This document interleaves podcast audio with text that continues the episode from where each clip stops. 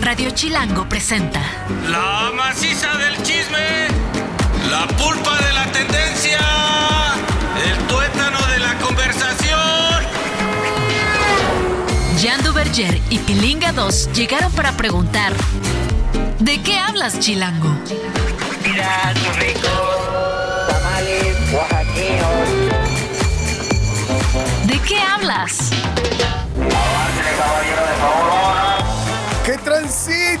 ¿Cómo están? Bienvenidos a De qué hablas. Muchas gracias por estar con nosotros. Je suis Jean Duverger. Ah, ya, eso ya, Ah, ya. Es que sí te sale muy bien el francés. güey. Je suis Jean-Andrés Verger. Aparte porque tienes nombre francés, güey. A huevo, papá. O sea, ¿cómo, cómo lo pronunciabas de chavito? Hola, Jean Duverrier. No, Jean Duverger. No, lo pronunciaba normal. La verdad que no sé hablar Ajá. francés. Mi papá nunca nos enseñó a hablar francés ni criol, que era su, su idioma, Ajá. su dialecto. ¿Qué es? ¿Cómo es el criol, güey? Es El como francés, es, pero... es como un francés con. Es criollo. Es, un francés con un dialecto africano, de origen africano, Ajá. supongo yo, ¿no? Por, por la naturaleza de este, la población de Haití. ¿Y por qué no te enseñó? No, no, No le sé. pareció importante. Mm, Yo creo, no le pareció importante. Sin embargo, lo que sí me di cuenta rápido es que tenía que decirlo lo más españolizado posible. Claro, para que O sea, entendiera. casi me llamo Jean Duverger.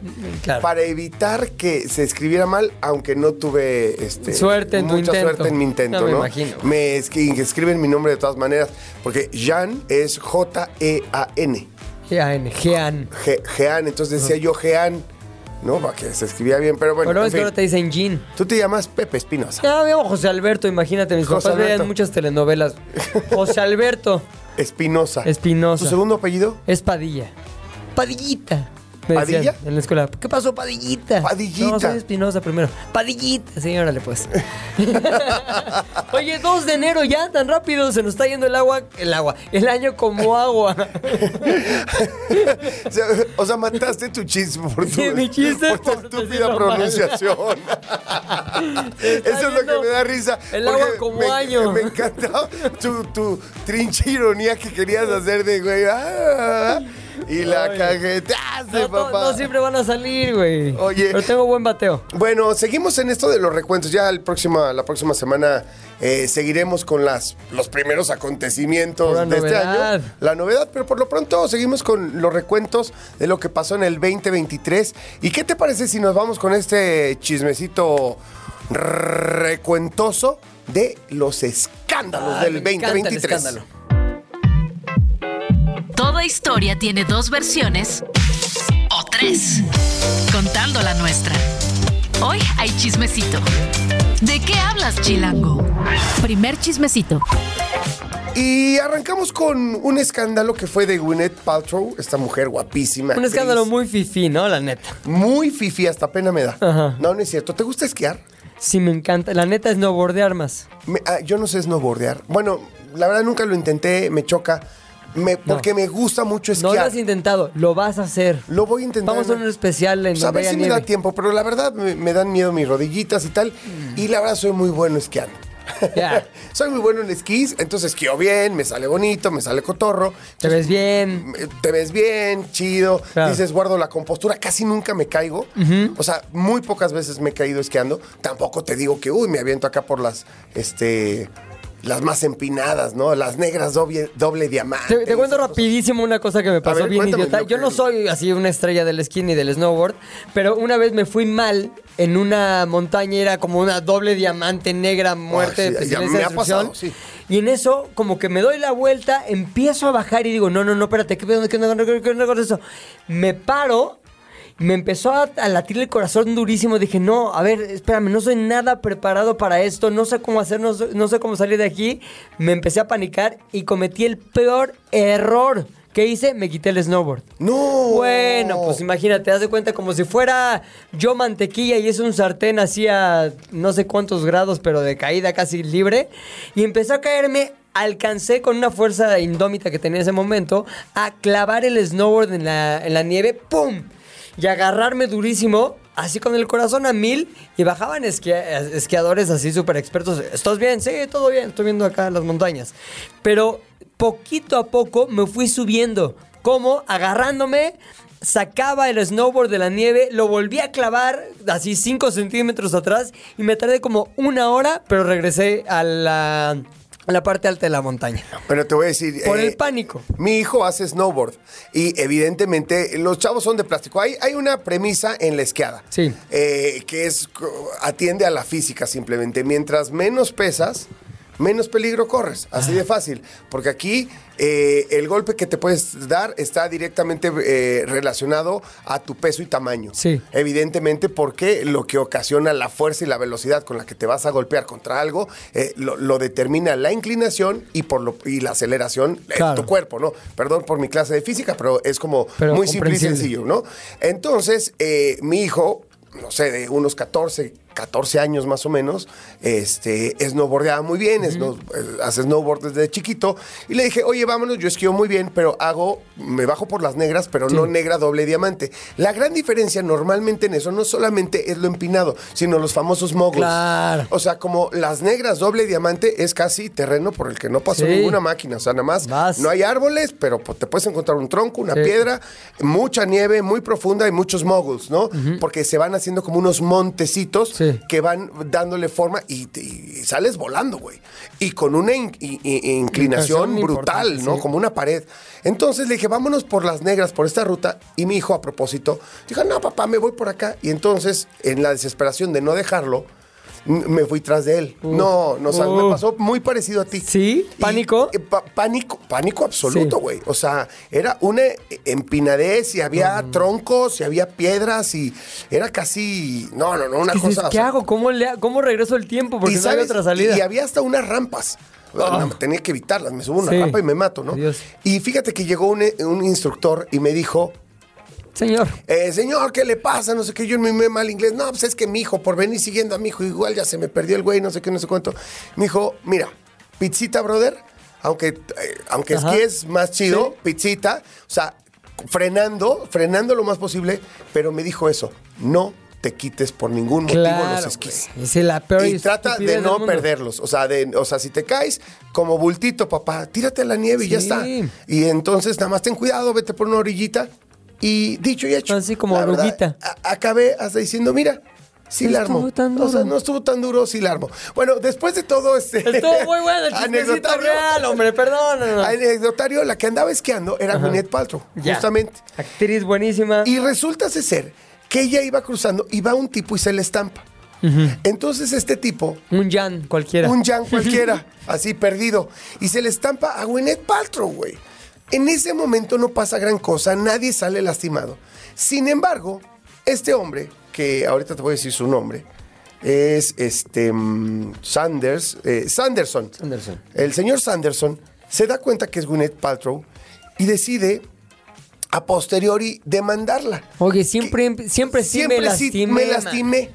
Y quiero 300 mil dólares porque no he sido el mismo. ¿300 Tengo- mil? Tengo problemas emocionales, mano. Y como que me duele un poquito el cuello y eso hace que no sienta yo que estoy bien. Y creo que es a partir del choque con Gwyneth Paltrow que tuvo la culpa porque no se quitó cuando yo iba a pasar.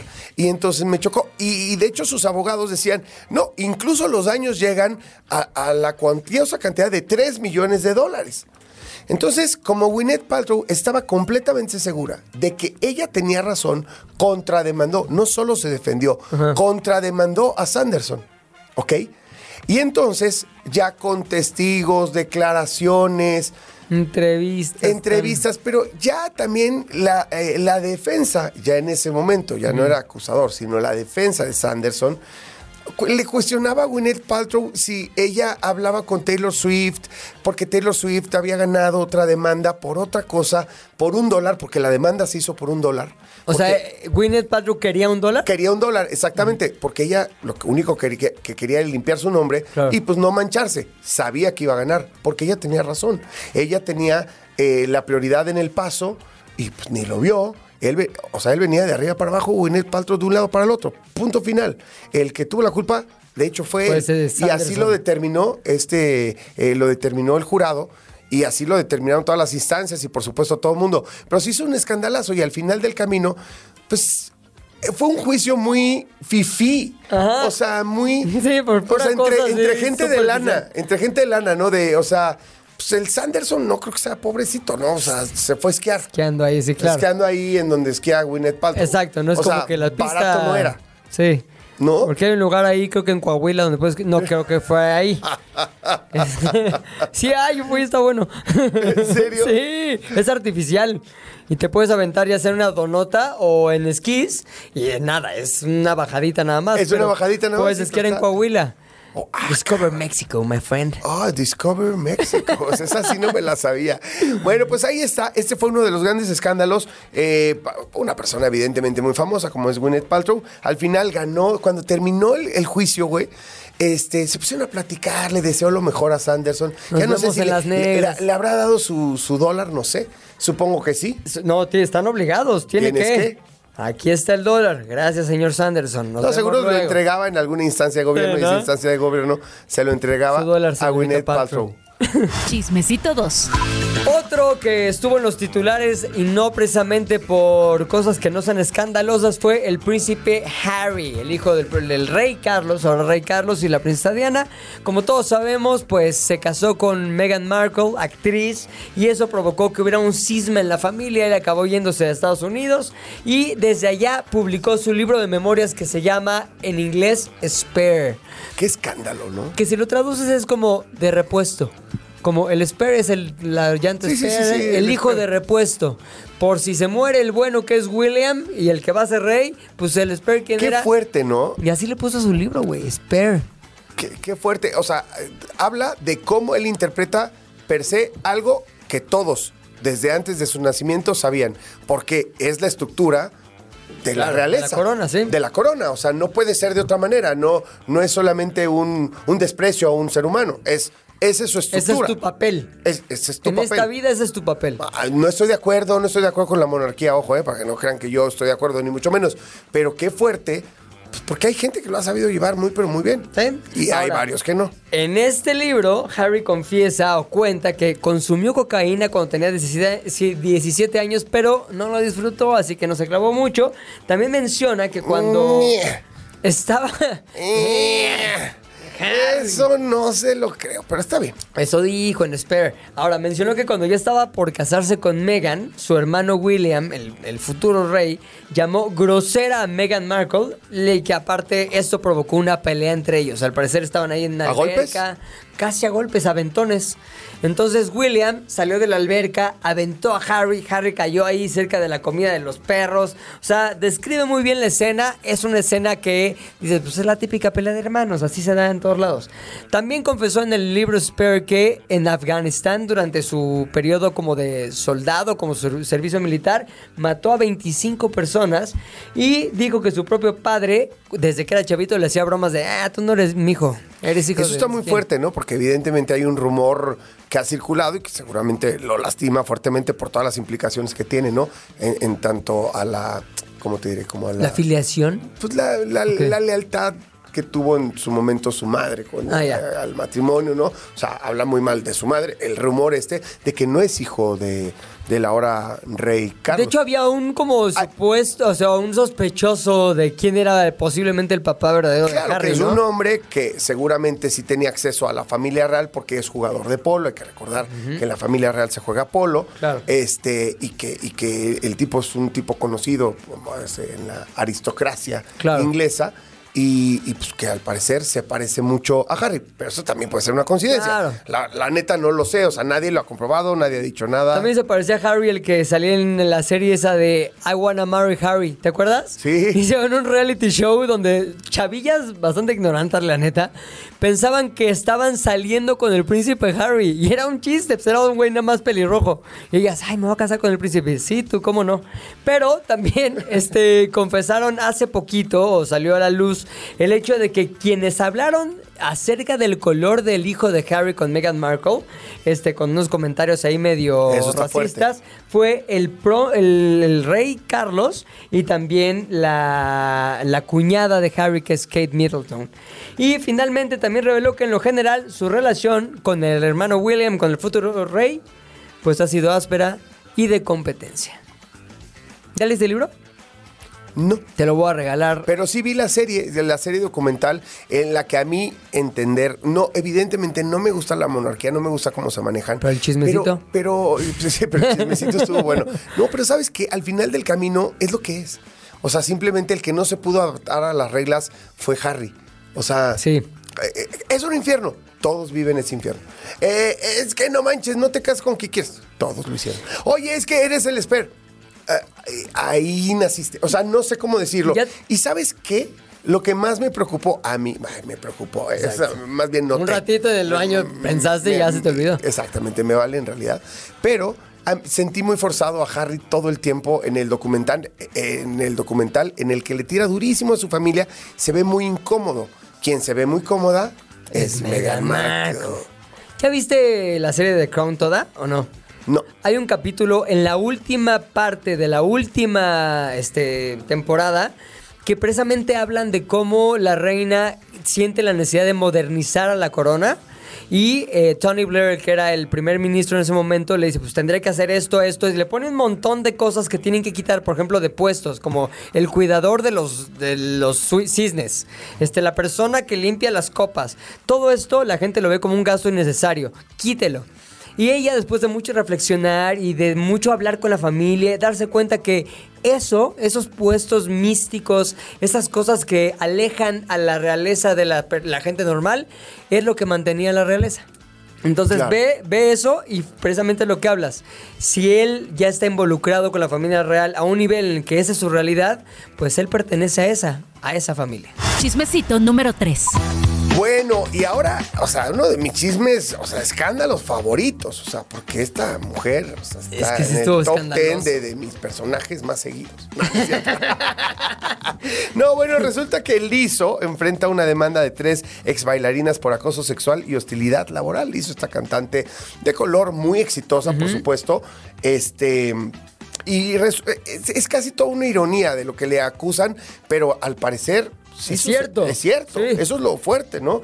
Las acusaciones incluyen, in- insisto, acoso sexual, religioso y racial, discriminación, agresión, críticas por peso y falso encarcelamiento. Ahora, si nos vamos a quién es Lizzo, pues sí es una cantante de color, pero que también ha sido muy vocal en la onda de el positive, es body positive, ¿no? Exacto, porque ella evidente, es evidente que, que tiene un sobrepeso, Sobrepeso. con el cual argumenta vivir feliz, estar bien, contenta con su físico, lo cual se respeta, se admira y tal, pero lo irónico es que ella bulee, acose y moleste Aparte de su equipo, aparte de su equipo, en su entorno. Exacto, En fin, muy irónico, muy irónico. irónico. Eh, oye, las acusaciones de- detallan comportamientos sexualmente denigrantes y presiones para espectáculos sexuales entre el 2021 y 2023. O sea, se sirvió con la cuchara grande. Estuvo bueno. un rato ahí jorobando a la gente. Se alega que él hizo presionó a una bailarina para tocar los senos de otra artista por temor a represalias laborales. Eso es a lo que se refiere con acoso sexual. No es tanto como de que estuviera ella, o ¿qué onda? No, no, ve y tócala y no Exacto. sé qué. Y entonces la bailarina va y lo hace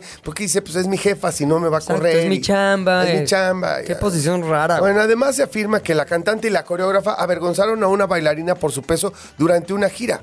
Imagínate nomás. La demanda también incluye discriminación racial contra miembros negros del equipo de baile. Es todo una ironía. Fíjate que mm, vi a este cantante Smith, a Sam Smith. a Sam Smith, justamente en su concierto en el 2023, hace unos meses en la Ciudad de México, y justo al contrario, era un tema súper sexual, pero súper alegórico a quiérete como, o sea, nos queremos como somos, respetamos nuestro cuerpo y los disfrutamos. Y sí había un tema de mucho respeto De al- erotismo. a- y de erotismo a los cuerpos, como eran los bailarines, no eran los típicos bailarines. No te digo ni que tenían sobrepeso, había uno muy flaquito, a- había unas chavas espectacularmente guapas y espectacularmente buenas bailarinas que sí eh, no tenían el cuerpo tan estilizado que regularmente Claro. pensarías tiene una bailarina y por supuesto el peso de Sam Smith con el que él se veía fuerte, bien, contento. Y cómodo. Cómodo con su cuerpo, ¿no? Así que que- qué diferencia de lo que pasó con Lizo. Cuarto chismecito. Y luego, ya esto lo discutimos hace poquito, pero Jonathan Mayers, conocido por su rol en Marvel, fue declarado culpable de agresión y acoso hacia su exnovia por un jurado en Nueva York. Este escandalazo este, se dio como consecuencia de que Marvel Studios removiera a Mayers del universo cinematográfico de Marvel, donde, ¿te acuerdas? Interpretaba a Kang, el conquistador. Yes, yes. Bueno, pues ya no es Kang, ya lo corrieron. ¿Por qué? Por acosador. Luego, tras un juicio de dos semanas, un jurado de seis personas encontró a Mayers culpable de agresión imprudente en tercer grado y además acoso. El incidente de violencia doméstica ocurrió en marzo, una discusión en un taxi por un mensaje romántico que recibió Mayers, eh, generó una pelea que continuó en la calle y resultó en lesiones para quién? Pues para la pobre exnovia. Sí, caray, y este tipo, o sea, como dice nuestro preciso, malo de Malolandia, porque de veras tiene una jeta de mala onda. Sí. Y pues resultó ser que sí. Que era cierto. Y que ya todo el mundo decía, oye, ya a- aprovechando este incidente, pues ya salió gente que estuvo con él en el set o en el plató, como dicen. Ajá. Eh, la que decían, sí, pues era muy violento. Hostil, era violento. Hostil. Entonces, hasta la gente que trabajó con él lo acabó acusando. Ahora, importante, estamos empezando enero. En febrero, el 6 de febrero, apúntalo, ponte en tu calendario, porque ese día va a darse la sentencia. Wow. ¿Cuánto tiempo va a, aparecer, va a estar en la cárcel? Puede ser hasta un año o puede ser que pague. Veremos y, y lo sabremos el 6 de febrero. Y el chismecito final. Otro de los grandes escándalos fue la, la biografía, el libro biográfico de Britney Spears, Britney. The Woman in Me. Ahora sí, ahí se acabaron las especulaciones, ¿no? Sí, Me parece, contado en primera persona, fue muy fuerte eh, saber que Britney Spears estrenó su biografía en donde reveló cosas que no se sabían sobre su vida. Tuvo un aborto durante una relación con Justin Timberlake, lo cual, o sea, ahora sí que este libro de, de, de Woman in Me fue ahora sí que conforme lo iba leyendo la banda, iba haciendo escándalo tras escándalo tras escándalo, además por la gente a la que involucra, ¿no? Arrancamos con lo de Justin Timberlake, en la que no recuerdo que lo haya negado Justin Timberlake. No, creo que de hecho, digo que sí. eh, Pues entonces ahí está. Imagínate, ahí uno, además uno de los grandes romances viniendo de la cadena, de la cadena Disney. Chavitos, la pareja la pareja ideal. ideal, parecían los novios consentidos de, de Estados Unidos y bueno. Eh, sí, sí, tienes toda la razón. Aquí tengo la información de que Justin dijo que no estaba listo y le pidió abortar, además de cortarla por mensaje de texto. A mí lo que me sacó de onda es cuando lo que dijo de que bien chavita le empezó a entrar al chupirul. A los 14 años con su mamá. ¿Qué onda, jefa? Unas chelas. Unas chelas, Mejor tráete el whisky, hija. Fue Es también a los 14 años cuando comenzó su vida sexual y cuando ya era famosa. Nadie le permitía hablar de su vida sexual porque querían retratarla como una eterna virgen. Pero qué fuerte, o sea, me parece una chavita. Sí. Híjole, entiendo que en, en términos el instinto ya está, pero no está lista, no está preparada. Y además combínalo con la fama, con el alcohol, las drogas. La atención perpetua de todo mundo. Es- Eso nadie más que gente muy espe- en específico lo ha vivido, pero ese acoso de los medios y que cada cosa que haces, dices o dejas de hacer está supervisada por toda la opinión pública debe ser algo que te mueve muy cañón a nivel Brutal. También dice que su droga favorita es el Adderall. Eh, y de todas las veces que ha estado medicada, ya sea con Prozac, Vicodin o Adderall, esta última es su predilecta. Qué fuerte. Qué fuerte. La relación con su familia, específicamente su hermana y su padre, fue terrible. Hasta llegó a pensar que querían asesinarla.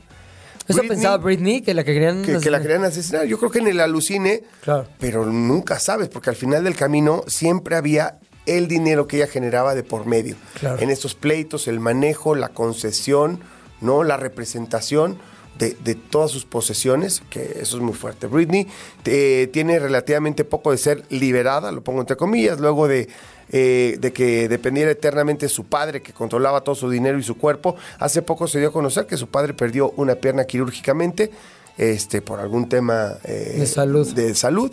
Y muchos de los fans lo festejaron porque dicen que es It's a Karma, bitch. Claro. O sea, eso dice la banda. Evidentemente, nunca se puede uno alegrar por la desgracia de otro ser humano, pero así las cosas con Britney. Fue un escandalazo y siento que Britney tiene para rato para seguir Sí. dando escándalos, ¿no? Tiene hijos, ex esposos. Y bajita la mano le ha haber ido bastante bien con el libro, porque todo el mundo lo estaba leyendo. Creo que Britney eternamente será una fuente de generar lana, ¿no? Porque es Britney Spears, o sea. ¿Tú leíste el libro o no? No, pero fui leyendo los Ya escándalos. con este resumen. Con este resumen ya tengo, papá. Bueno, con esto llegamos al final del chismecito, pero tenemos mucho más.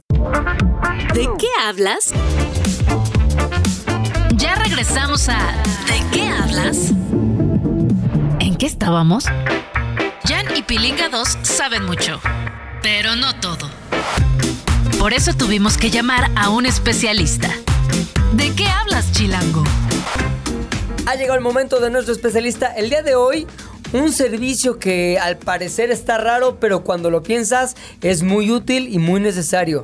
¿Sabes qué es? No. Es un hotel de perros y gatos. Y para hablarnos más de eso, está aquí Perla Leura, quien es que gerente, la dueña, la mera mera de el hotel de Huellitas Inn. Ah, sería súper bueno. No, soy gerente del Hotel Huellitas Inn. Este, muchas gracias por invitarnos. Al contrario, qué bueno. Oye, a- además, me- a mí lo que me llamó muchísimo la atención es que yo no tengo perrito. Bueno, eh, mis hijos tienen perrito, pero Ajá. yo tengo una gatita. Sí. Y nunca tengo dónde dejarla. Y nunca había escuchado lo de hotel para gatitos. O sea, No está tan fácil. per- o- No. ¿Perros y gatitos? Así es, somos el único hotel en México que recibe gatos. Están separados del área de, de perritos. Y aparte, los gatos es- tienen un loft, ¿no? Es de primer piso y planta alta. Es que bien. los gatitos además necesitan este asunto de andarle brincoloteando, ¿no? Necesitan las alturas, les gusta. Exacto, tienen un gimnasio este, donde pueden ejercitarse. Ahí los vamos sacando de manera individual, también como a los perritos. Oye, pues, súper bien. Ahora, ¿cuántos perritos, cuántos gatitos este, pueden quedarse en el Huellitas Inn? Eh, bueno, perros tengo 57 habitaciones Órale. y Órale. me llegan familias. O sea, a ver, habitaciones. ¿Cómo son? Sí. habitaciones. O sea, de veras tienen su habitación separada, de veras. No es nada más decir, ay, los tenemos en diferentes cuartos a varios perritos. No, no, no. Su, tienen su habitación. Exactamente, cada habitante, bueno, cada habitación este, puede entrar un solo bebé o pueden entrar varios como familia. Eh, se, les da, se les administra eh, alimento especial. Cada habitación es térmica, eh, aislante de ruido. Entonces, Si no es Sí, como es que un bien. patio ahí. Si ay, mi perro o gato es fifí, ¿le puedo eh, rentar una suite para él solito? Exactamente. ¿En serio? Sí. ¿Tienen, tienen perros influencers. ¿verdad, ¿Cómo? Perla? Cuéntanos ¿Cómo que sobre los perros? Sí. Cuéntanos eso. Tenemos ahorita, por ejemplo, hospedado unos- a unos cholos. Ya tuvimos a otro bebé que se llama Renato. Este, y bueno, pues ellos son de cuidados muy especiales por su tema de piel, por su tema de alimentación, su pelaje, todo esto. Entonces, pues son, es importante, pero este, pues ah, recibimos a todos y a todos les damos el mismo trato. El staff del hotel de perritos y gatitos, ¿cómo tiene que estar constituido? ¿Qué hay? ¿Qué especialistas lo integran? Eh, tenemos etólogo. Ajá, que ¿qué es? El etólogo lo que hace es eh, revisar el comportamiento de los, de los perritos, sobre todo. Eh, y él nos puede prevenir una pelea, nos puede prevenir, eh, no sé, algún ataque, alguna alteración de algún perrito porque está... O sea, está analizando el comportamiento de los animalitos todo el tiempo. Exactamente. Aguas con ese Sí. schnauzer, viene, viene enojado. Bien Sí. enojado. Hoy, ¿sabes qué? Me dijo el pitbull que ahora sí ya se está encabronando. hay que correr, hay que correr, exacto.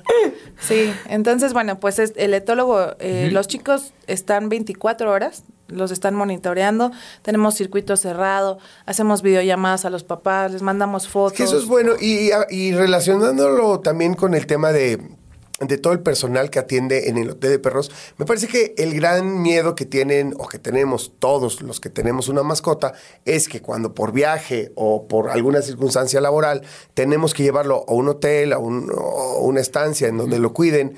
Resulte, pues a lo mejor la intención es buena y Sí. además estás pagando, pero muchas veces si no tienen el personal capacitado para lidiar con ciertas razas o algo, que le acaben por dar un golpe, un Se pelee con otro. se pelee con sí. otro, que pierdan el control, ¿no? Este, y que bueno, luego el estado físico de nuestro animalito, de nuestra mascota, no sea óptimo. Eh, ahí hay un gran foco rojo, ¿no? Normalmente. Sí, sobre todo en, por ejemplo, una epidemia, este, una tos de las perreras, una diarrea. Tenemos que estar muy al pendiente de ellos. Entonces, por eso 24 horas los están monitoreando, o sea, están bajo vigilancia. Nunca salen a la calle, eso es muy importante, porque tenemos un Sky Garden de 250 metros cuadrados donde hay alberca de pelotas, pueden hacer ejercicio, o sea... Ya se me antojó, güey. Creo que mis vacaciones, el día que tome mis vacaciones van a ser tan chidas. sin.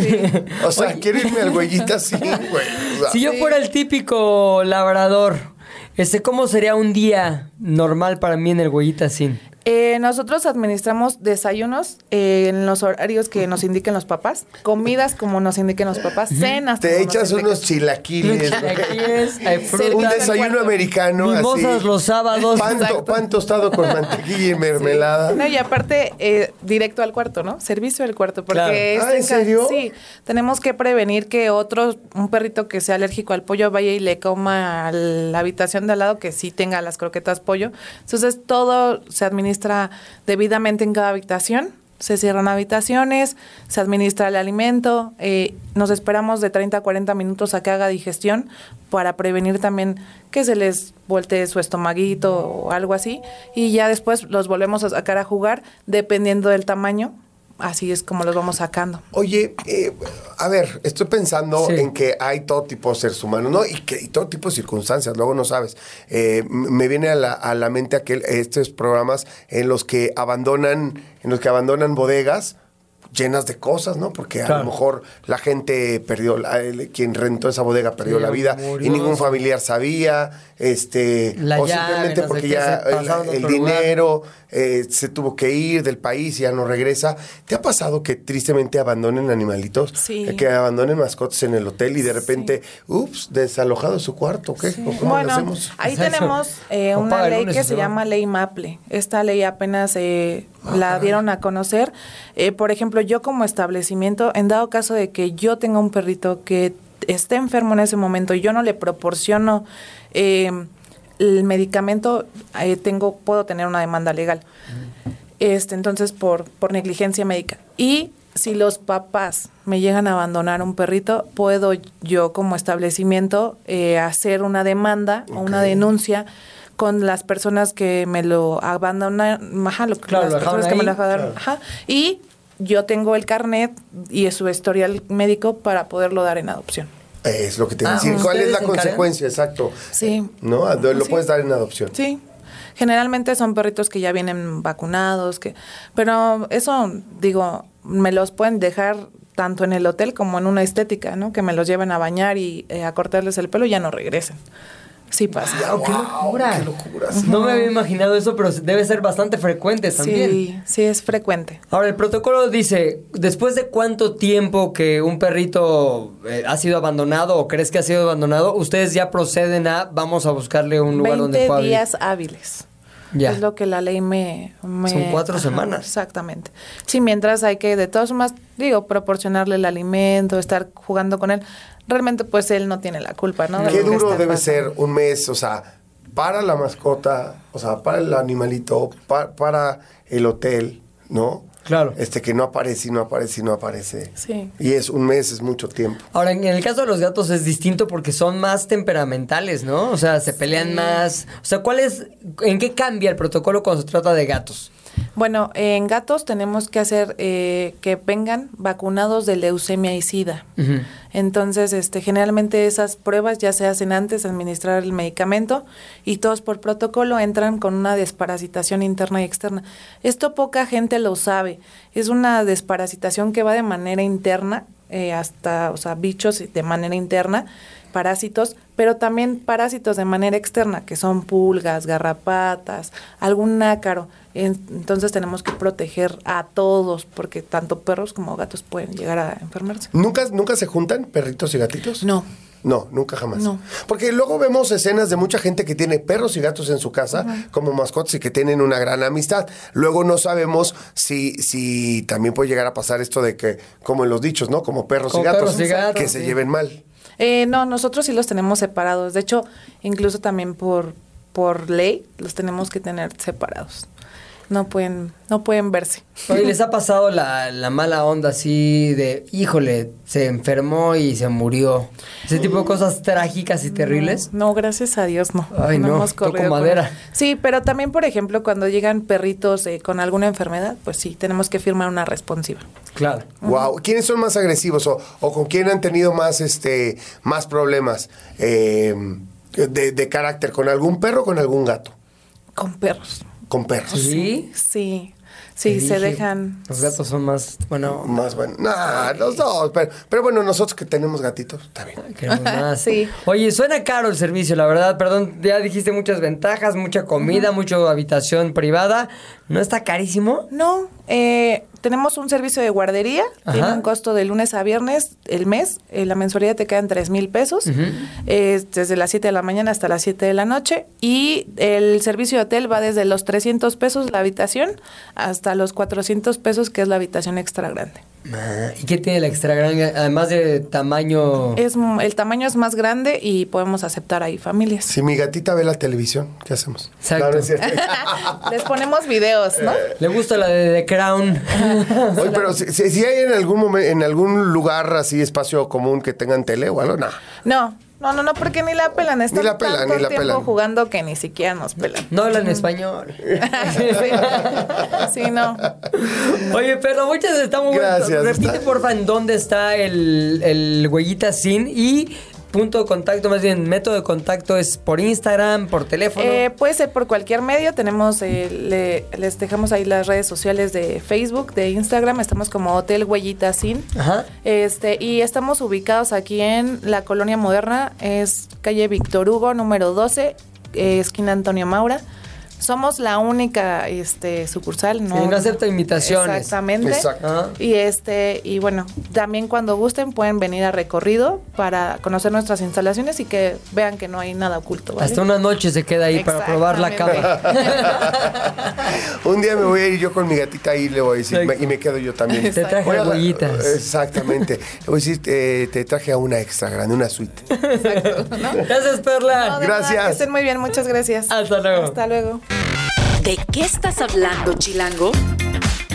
Y hoy tenemos nuevamente al micrófono de ¿De qué hablas? A Rodrigo Historias Chidas, el cronista de cabecera de la Ciudad de México y Qué otras bonito. historias. Bienvenido. Ro. ¿Cómo están? Bien, Qué ¿y gusto tú? estar aquí. Bien, bien, bien, bien. Feliz. El primero del año, ¿eh? 2 de enero y ya estás tú aquí contando historias chidas. Uno de mis propósitos de este 2024 es estar con ustedes. Se me está eso. cumpliendo. Cumpliéndolo, Se me día está 2 cumpliendo, ¿eh? Ya vas está, bien, vas intachable. Hoy, ¿qué tema te trae estos micrófonos? Un tema, un tema oscuro, un tema sórdido, un tema tenebroso. Ájale. Lecumberri. El Palacio Negro. El Palacio Negro, fíjate qué bueno que lo dices. Curiosamente le decían el Palacio Negro, Ajá. no por lo oscuro de lo que pasaba ahí adentro, sino porque hubo una in- una inundación de aguas negras. Ah, ¿en serio? Y manchó las paredes. Ajá. Ah, y desde yo ahí pensé se le que quedó era el Palacio porque Negro. estaba muy... Ay, muy acá, muy historias. Ahora, Dark, sí está. ¿Pasaron cosas horribles? Sí pasaron. ¿En serio? Sí, y para eso estoy aquí. O sea, ha sido de todo, ¿no? Ha sido cárcel, archivo... Archivo General de la Nación. ¿Qué más? Nada más. Y ya. Cárcel, o sea, de 1900, del año 1900, lo empezaron a construir en 1885, siglo XIX. 15 años en construirlo, 1900 terminaron de construirlo. Sí. Obviamente lo inauguró, pues, don Porfirio, Porfirio. ¿no? Estuvo ahí, inauguró, ga, ga, go, go, go, pero tenía una capacidad limitada. 800 hombres, 180 mujeres y 400 Ah, niños. era mixto. Yo no sabía que había Era mixto. Ta- No existía como esta eh, Concepción. de eh, la readaptación varonil, femenil, sino que era hombres, mujeres y niños en el Ah, mismo cierto. lugar. Sí, sí, sí, sí. ¿Había prisioneros niños? Había sea, podías agarrar a toda una familia que consideraras culebra. Exacto. A ver, los Hernández, Los órale. Hernández, vámonos. Vámonos, los vámonos. Espinosa. Órale, órale. pa' adentro. Padillitas. Al botellón. Los padillitas al botellón. Duverger. Los Para Duverger. adentro. Vámonos, para adentro. Oye, a ver, 1900 se inaugura. 1900 se inaugura y era capacidad Todos. limitada. 400 hombres, más 180 mujeres, más 400 niños. Era lo único que cabía en sus crujías o eh, como pabellones, ¿no? Ajá. Tenía una construcción, tiene una construcción, porque lo que quiero es al final de esta intervención invitarlos a que vayan, a que conozcan, se puede visitar. Pero tiene una construcción panóptica, esto quiere decir, tenía un eh, una torre al centro, ¿no? Más de 30 metros de altura, y desde ahí los policías vigilaban todo lo que sucedía alrededor. Entonces, digamos que como estrella se dividían todas las crujías y ahí eh, iban metiendo a los diferentes reos. Ahora, cosa curiosa, eh, las crujías eran por delitos. Entonces, los que, este, actos políticos, a la crujía tal, los de, este, que robaron, a la crujía tal. Y existe este, esta versión, que es muy triste, por cierto, los que cometían de actos eh, o delitos que se consideraban contra la moral, ¿no? Principalmente por la orientación sexual, iban a una crujía en especial, a la crujía J. De ahí justamente viene este Esa terrible apelativo terrible, ¿no? De la crujía J de ¿En Lecumberri. serio? De ahí viene. Sí, Órale. sí, justamente. Y ellos se iban a la crujía J. Eh, prisioneros famosísimos, un chorro, ¿eh? Un ¿Sí? montón que han pasado por ahí. A ver, dinos así Este, tu top 3. Juan Gabriel. Ah, estuvo Juan Gabriel en Juan Gabriel. Lecumberri? ¿Se acuerdan de esa película donde Sí, lo es meten mi a vida. Es mi vida. Es mi vida. Y muy mi Sí, sí, vida. estuvo en Lecumberri Juan Gabriel. ¿Quién ¿Qué más? hizo Juan Gabriel? Perdón que te interrumpa. Lo acusaron de robo. Eso lo vi en la película. O sea, Es mi vida. Y muy mi Eso lo vi ahí, pero sí lo acusaron de robo y se lo llevaron a Lecumberri cuando llegó a la Ciudad de México de Ciudad Juárez, Chihuahua, ¿no? Del Ah, o sea, es en serio, no es parte No. de una ficción de una No, película. es- es neta. Es en serio. Es en serio. Estuvo en O Lecumberri, sea, Juan Gabriel. todavía es, o sea, todavía funcionaba Lecumberri. Hasta 1975, más o menos, dejó de funcionar. Ok. 75 años. Fue ¿sí? como cárcel. como cárcel. Del 75 en adelante, el Archivo General de la Nación. ¿Quién más? Otro famoso, David Alfaro Siqueiros. También, ¿y él qué hizo? eh, ¿Por Rojillo? Por, por Rojillo. Y él estuvo ahí. De hecho, si visitan Lecumberri, hay toda una crujía dedicada a Siqueiros. Entonces pueden recorrer todo el pasillo. Pueden entrar incluso a una, una celda, ¿no? Que era diminuta, espacios diminutos. Al final había más de 40 mil reos ahí metidos. O sea, era una cosa terrible. Terrible. Por eso lo o sea, justamente. súper este, sobrepasada la capacidad. Sí, y eh, bueno, Siqueiros ahí pintó, ahí estuvo, ahí también escribió. Tienen unos paneles muy bonitos que pintó Siqueiros para obras de teatro que hacían adentro. Entonces pintaba como la escenografía, pero Siqueiros pues, fue uno de los más destacados. ¿Sabes cuánto tiempo estuvo Siqueiros ahí? Es que estuvo por periodos. Ah, estuvo varias veces. Estuvo varias ya regresé, veces. chavos. Ya Sí, me voy, chavos. Sí, sí, sí. Le- le- eh, eh, otro famoso, eh, a ver, Demetrio Vallejo, de ese no se acuerdan, Ah, no lo- pero fue un líder sindicalista ferrocarrilero que también lo tuvieron ahí detenido. Un montón, ¿eh? O sea, mucha gente pasó por ahí. Oye, sácame de una duda. La película de Nosotros los Pobres, cuando está ahí el tuerto, donde de hecho se convierte en tuerto, Sí. ¿es en Lecumberri? Es en Lecumberri. A ver, cuéntanos Ahí, más de eso. ahí grabaron. Es que justamente por su arquitectura, ¿no? Por, por todas las historias que ahí se vivieron y por lo perfecta que es, eh, bueno, este centro de... En ese momento era cárcel, era una Ajá. cárcel, no había otro nombre, ¿no? Pero por lo No hay perfecta nada que es. ser eso. Nada, Na- nada, No se nada. pretendía la readaptación de nadie. No No, existía, no existía. Este, y justamente ahí grabaron ¿Qué es? Nosotros, Nosotros los nosotros los pobres. pobres. Sí, sí, sí, sí, sí. Y este, escenas en Lecumberri. Meten Ahora, ahí a, a Pepe el Toro, se pelea con uno de los, de los reos y luego Pepe el Toro le acaba sacando un ojo y lo convierte en el En tuerto, tuerto. güey. Que habría de regresar para Ustedes los ricos, la 2, que es donde se vuelve cañón. Y el tuerto, el tuerto era este actor, no era Miguel Inclán, uno No, así, no no era. sé, güey. Era uno de esos No así sé. también. Pero el tuerto malos. acaba quemando la casa de Pepe el Toro con todo y el torito adentro. Y la famosa escena, la famosa güey, escena. sí es cierto. O sea, la muerte del torito y la famosa escena tristísima del cine nacional de Torito viene del momento en que Lecumberri se convirtió Por en culpa de el origen, el origen del tuerto. Murió Oye, el torito. ¿Y qué historias reales hay de, o sea, supongo ahí murió cualquier cantidad de gente y, y supongo con unas historias trágicas y violentas y demás, ¿no? Muchísimas, pero también algunas muy interesantes que tienen que ver con fugas. A ver, Por allá del 74 más o o menos. sea, no nada más Alcatraz, ¿eh? O Sí, sea, no. fuga No. de Lecumberri, papá. Sí, había un, un preso eh, norteamericano cuyo nombre no voy a decir porque no me acuerdo. No, no lo voy a decir No es porque, misterio, es porque ignorancia. No me acuerdo, pero estaba acusado de traficar eh, droga. Y estuvo ahí detenido. Con ayuda de su esposa pudo escapar vestido de mujer de Lecumberri al más puro estilo Hollywood. O sea, ni siquiera como que en un túnel, este, que en un helicóptero, nada. Llegó la esposa a la visita, se puso su peluquín, ¿no? Así, este, rubia, se puso su vestido y vámonos para afuera. Y logró escapar de Lecumberri vestido de mujer. O sea, historias increíbles que sucedieron ahí, ¿eh? Increíbles. ¿Dónde está Lecumberri, güey? Alcaldía Venustiano Carranza, Ajá. un lugar eh, lejano, ¿no? Que seguramente no conocen. No, sí conocen, sí conocen, sí. Eh, Alcaldía Venustiano Carranza, la avenida, la colonia se llama eh, eh, algo relacionado a penitenciaría. Colonia, algo así. Pero es en la Venustiano Carranza. Eh, para que ubiquen por la Tapo. Ajá. Ok, ya, perfecto. Por la Yo iba Tapo. mucho a la Tapo. Yo de chavito me iba a Veracruz siempre por la Tapo, a Cosamalopan. ya. De hecho, había corri- hay corridas directo ¿Sí? a Cosamalopan. Pues ahora para la siguiente vacación. Vámonos a Cosamaloapan. a casa. Lecumberri Tapo Cosamaloapan, ¿no? Está eh, en la Venustiano Carranza. Yo les recomiendo para una visita a Lecumberri irse en coche. Al ladito hay un supermercado popular de estos del que sea, con estacionamiento. un gigante, un blanco. Un blanco, el blanco. Ahí pueden dejar su coche y caminan, nada, atraviesan un parquecito, el parque de Lecumberri, y ahí está, y pueden llegar y hay visitas. Eh, si les interesa además investigar, conocer, pues está el Archivo General de la Nación. ¿Y qué puedes ver como archivo ya de.? Todos los documentos que existen relacionados a la historia de este país están ahí. Si, si juntaras todos los documentos, hoja tras hoja, llegarían de la Ciudad de México a Cuernavaca. O sea, son 80 kilómetros de documentos, documentos. ¿no? ¿Qué otra cosa interesante está ahí?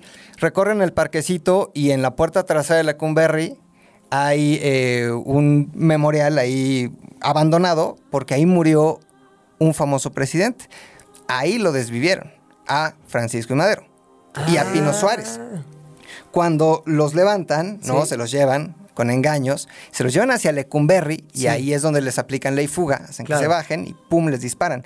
Ahí está el lugar en donde cayó Francisco y Madero y donde cayó eh, José Gustavo. María Pino Suárez. Ah, no, Pino José Suárez. María Pino Suárez, porque Gustavo fue acá en la Ciudadela. ¿no? Ah. Entonces está bien padre porque ese momento que tanto nos han contado en la escuela, que tanto recordamos, a veces ni siquiera alcanzamos a entender en la cabeza dónde fue o cómo fue. Claro. ¿no? Entonces lo visitan y ahí está justamente el lugar donde cayó Francisco. Es, es una visita eh, padrísima. Ahora ¿no? hay visitas guiadas, hay recorridos. Está, por ejemplo, el acta de independencia de México. Ajá. La original. O sea, yo creo que uno de los tesoros más importantes de este país está ahí, ¿no? Firmada, pues, obviamente, por, por todos los este Involucrados Los involucrados, los insurgentes. Sí, ¿no? claro. Por, por toda la avenida de los insurgentes, ahí está firmada. ¿La firma de quién está en ese documento? Este, a ver, Vicente Guerrero, por ejemplo. Nada más el más importante, Vicente Guerrero. Este, Agustín Juan- Iturbide. Obviamente Juan de Donojú, ¿no? Que fue el último este, virrey. Un montón de gente importante. Los de las colonias, las escuelas, Exacto. ahí Las están. escuelas convertidas en un documento. Ahí están. ¿Te Lecumberri. imaginas Hay que la ir. declaración de independencia? Ahí ¿Por qué está. nunca hemos ido a nada así? No sé, güey. O sea, Siempre el sábado. ¿Qué onda? ¿Qué hacemos? ¿Andar en bici? Pues, Imagínate te- te- tener una copia, o sea, una copia fiel de este documento. O sea, eh, por ejemplo, en Estados Unidos hay varias copias de la Declaración de Independencia eh, de los Estados Unidos, porque así se hicieron originales, ¿no? Y, y, bueno, pues cuestan millones y millones de dólares. Sí, sí, Digo, sí. hay una que la- evidentemente la, tiene el gobierno y está este, resguardada, supongo yo, pero hay varias que sí están por ahí rondando y, y cuestan millones y millones de dólares. Sí. Hay que ir a Lecumberri. ¿Ya hay Por una favor. historia de historias chidas de en Lecumberri? Por ahí ¿O en mi por TikTok, hacerla? no, en mi TikTok, este, historias chidas, historias chidas en TikTok y en Instagram, Rodrigo Historias Chidas. Hay ya un video, fui a Lecumberri ya hace rato y subí ahí una narración, pero voy a regresar. Pues vamos juntos. Vamos juntos. Estaría bueno, Sí. estaría bueno. Ahora pueden tramitar también una credencial. Eh, ustedes vayan y digan, yo quiero investigar X tema, X proyecto. Entonces los dejan pasar al Archivo General de la Nación las veces que quieran. Así como lo imaginamos en las películas, ¿no? Sí. Como que con tus guantes llega el archivista o el como se llame, te pasa los documentos. Imagínate abrir libros del siglo XIX, ¿no? Así, y tenerlos enfrente de ti, poder investigar todos los periódicos que quieras, ¿no? Todos Como los periódicos. Hemeroteca también. Es hemeroteca, está ahí toda la información de este país. En un solo lugar, olvidado. O sea, realmente está muy bien conservado, pero creo que eh, eh, los, los chilangos y en general los mexicanos no le damos el valor que merece. O sea, vas y no está atascado de gente ni nada. No, hombre, nada. O sea, tú puedes hacer un recorrido con 10 personas a lo Sí. mucho. 10 personas ahí. Y ya hay, hay eh, No, hay que ir a Hay que Lecumberri, ir. sin, sin duda alguna. Y se Oye, siente, ¿eh? Y también hay lugares que todavía se conservan como estaban cuando fue prisión. Sí, sí, sí, sí. puedes sí. entrar así, la celda de Sí. El Tuerto. Sí, hay, hay celdas a las que puedes pasar. Este, afuera también había otras crujías, ¿no? Otras celdas como al exterior, que era todavía eh, peor, ¿no? Imagínense en el invierno o en el verano, estar ahí en el exterior y nada más cubierto por nada, por el cielo, ¿no? Entonces, está bien padre, la verdad. Eh, dato curioso, también ahí se hacen, y se hacían más bien estas famosas bancas que vemos en todos los parques, como de hierro forjado. Sí, sí, sí. Ajá. Ahí estaba el taller. ¿Ah, en Entonces, serio? Los presos hacían esas, esas Ay, eh, es que bancas. que datos, hay que ir, güey. ¡Torito! Hay que Oye, ir. gracias, Rodrigo. No, hombre, historias ¿de qué? Qué buenas historias nos traes. Gracias. Sí, Todas sí, sacadas sí, sí. del Wikipedia, pero da, muy bueno. No, pero, bien pues. investigado, o sea, sí se avienta un Eh, resumen, o sea, agarra el Wikipedia, agarra un cachito aquí, otro cachito acá. ChatGPT, tengo radio al rato. ¿Qué onda? Y para el recorrido, este, Google Maps. Y ya me imagino ahí como, no, sí, lo vivo y lo visito. Exacto, gracias, Loli. muchas gracias. Gracias, Rodrigo. Nos vemos. Se acabó el segundo programa del año. Se acabó, eh, ya está, Te pero digo, bueno. y ahora sí lo digo bien, este año se nos está yendo como agua. Gracias, nos vemos y nos escuchamos mañana aquí en Radio Chilango. Bye. Adiós. Se terminó la plática por hoy, pero nos escuchamos mañana, a la misma hora. ¿De qué hablas, Chilango? Radio Chilango, la radio que... Viene, viene, ¿eh?